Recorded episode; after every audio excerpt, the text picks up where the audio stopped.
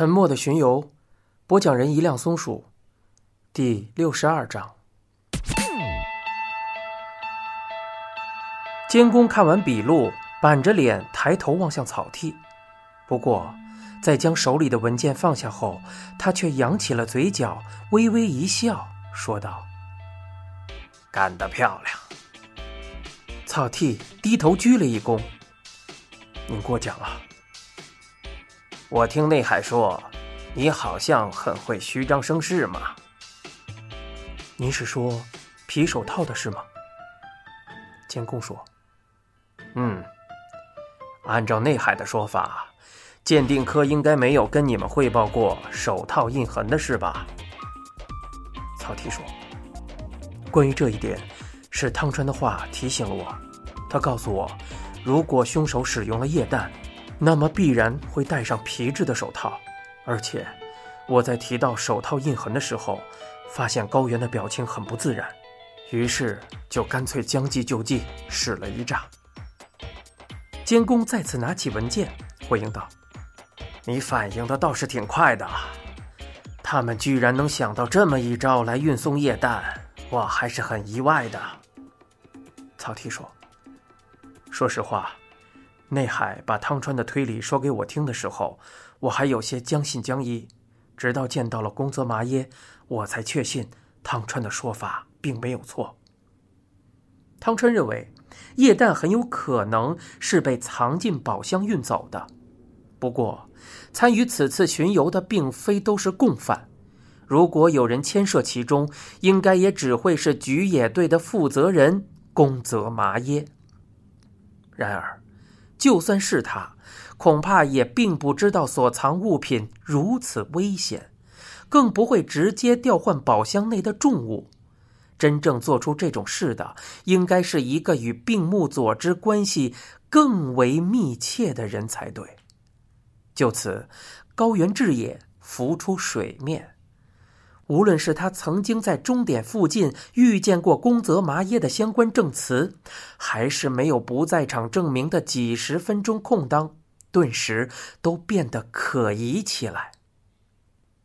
草剃说：“通过监控摄像头所拍摄到的画面，我们对是否有人搬运过大件物品进行了核查，但疏忽了起点和终点的周边区域。”当时考虑到参赛队伍肯定会搬运一些大大小小的道具，于是以为只要没有离开相应的位置，就是没有问题的。监工说：“在终点把东西从宝箱中取出来的人是高原，这样说来，在起点将东西放进宝箱的应该另有其人呐。”草剃说：“而且，这个人和高原一样。”与冰木佐之关系密切，又或者还会更密切一些。这样想来，其实人选非常有限。我们对其中最为可疑的几人进行了传唤，现在暗谷他们已经在录口供了。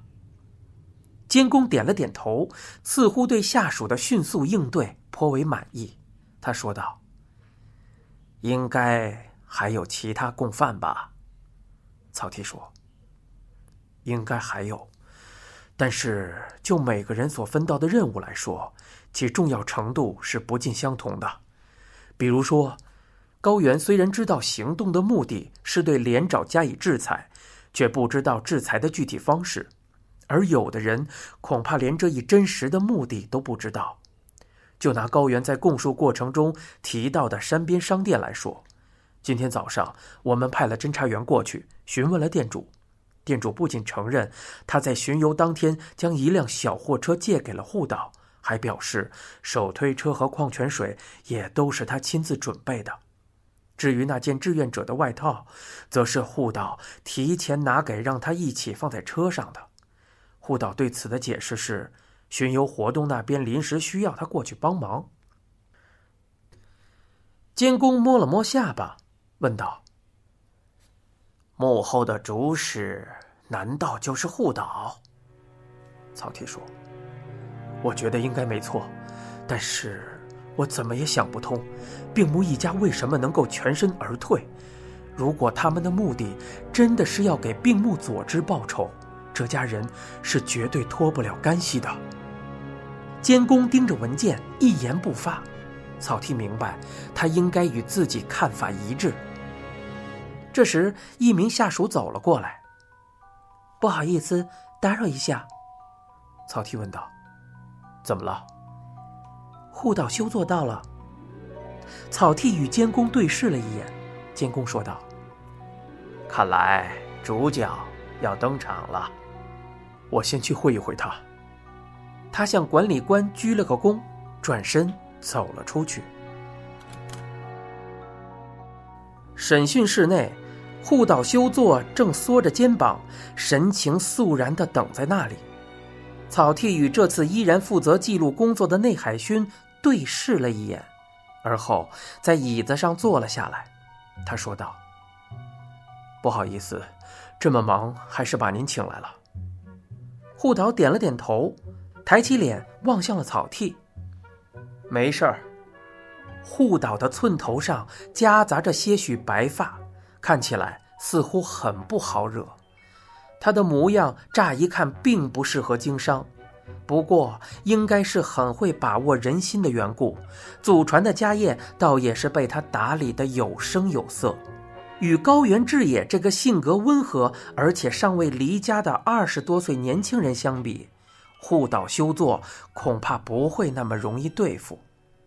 草剃问道：“高原和你联系了吗？”高原，是我认识的那个高原吗？他没联系我啊？怎么了？高原志也在昨天夜里回到家后，没有理由不和护岛取得联系。不过护岛会假装不知道，也在草剃的意料之中。草剃说。就在巡游开始的几天以前，听说你曾经找高原志也单独聊过。护岛歪着脖子说道：“你说什么时候的事啊？我和高原可是经常能碰到的，在病木食堂那边。”曹丕说：“就在病木食堂外面，当时高原刚从店里出来，你就在车里叫住了他，还说有要紧事。”护岛半张着嘴巴，扬起了下巴。哦，哪天啊？曹丕问。你们当时聊了些什么？护岛若无其事的向两边张望了一下，随即试探性的看看草剃，说道：“他是怎么说的？”草剃摆出一副笑脸，回应道：“现在是我在提问。”说说吧，你们都聊了些什么？护岛说：“这是我们的私事。”高原可是都已经说了。护岛点了点头，坐直了身子，回应道：“既然高原都已经说了，那不就行了吗？他是怎么说的，你们就怎么信呗。”曹丕说：“真的能全信吗？”护岛说：“反正这是你们警方的自由。”草剃死死的盯着对方的表情。高原说：“你曾经问过他能不能帮忙制裁连长。”护岛的表情并没有什么变化，整个人反而还显得轻松了几分。他回应道：“既然他都这么说了。”可能确实有这么回事吧。曹丕说：“你的意思是，他说的不对？”护岛苦笑起来：“呵呵，刑警先生，我可是没有发表什么否定的意见啊！我不是说了吗？可能确实有这么回事啊！果然是只老狐狸啊！”草剃暗暗的想到：“要想实施制裁。”就必须用到一件东西，而你做的就是把这件东西搬运到连长暂住的那间仓库管理室旁边。高原说：“你当时就是这么嘱咐他的，对吧？”既然他都这么说了，草剃打断了护岛的话：“我现在是问你，你真的让他帮过这个忙吗？”然而，护岛丝毫不为所动，他回应道。那你就自己想吧。草剃猛地站了起来，朝护岛探出了身子。到底是什么东西？你和高原是怎么说的？让他什么时候运？怎么运？运了什么？护岛同样紧盯着草剃，回应道：“你这些问题，我要是不回答，算是违法吗？为什么不回答？我不想回答。”草剃重新坐回椅子上，却依然死死的盯着对方淡漠的脸。他说道：“你要是继续这样，法院可就要直接采信高原的证词了。你觉得没问题吗？”护岛微微的耸了耸肩：“我不知道你说的什么法院，不过这也是没有办法的事嘛。”草剃双手交叉放在桌子上：“你知不知道？”几个月前抓捕连长时，就是我亲自指挥的。护岛收了收下巴。嗯，我听右太郎说了。草剃说：“右太郎，真不错啊！到了这个岁数，你们还能这样亲近的互相称呼对方，看来你肯定也对病木佐之疼爱有加吧？”护岛笑着说道。哈哈，我可是在病木食堂的桌子上给他换过尿布的呢。你们对于连长的痛恨之情，我其实特别理解。可惜最后还是没能将他送上法庭，我们也觉得非常懊恼。护岛说话时虽然嘴角上扬，一双眼睛却犀利如炬。他说道：“你们是懊恼，我们的心情。”却是完全不一样的，性质不一样，程度也不一样。你现在收听的是一辆松鼠播讲的《沉默的巡游》，欲知详情，请听下回。